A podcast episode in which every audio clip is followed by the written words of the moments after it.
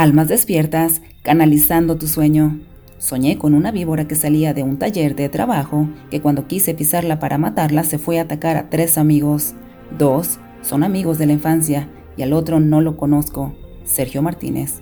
Estás en una etapa en la que la vida te está ofreciendo nuevas oportunidades de trabajo, pero sin darte cuenta te estás resistiendo por miedo a aceptar en tu vida la transformación, el poder y el desapego, cualidades que representan el poder espiritual de la víbora. Los dos amigos representan ese poder al que le tienes tanto miedo porque percibes como una amenaza, amenaza que se refleja en tu sueño claramente al querer pisar a la víbora y el amigo que no conoces representa las oportunidades de crecimiento que no estás viendo.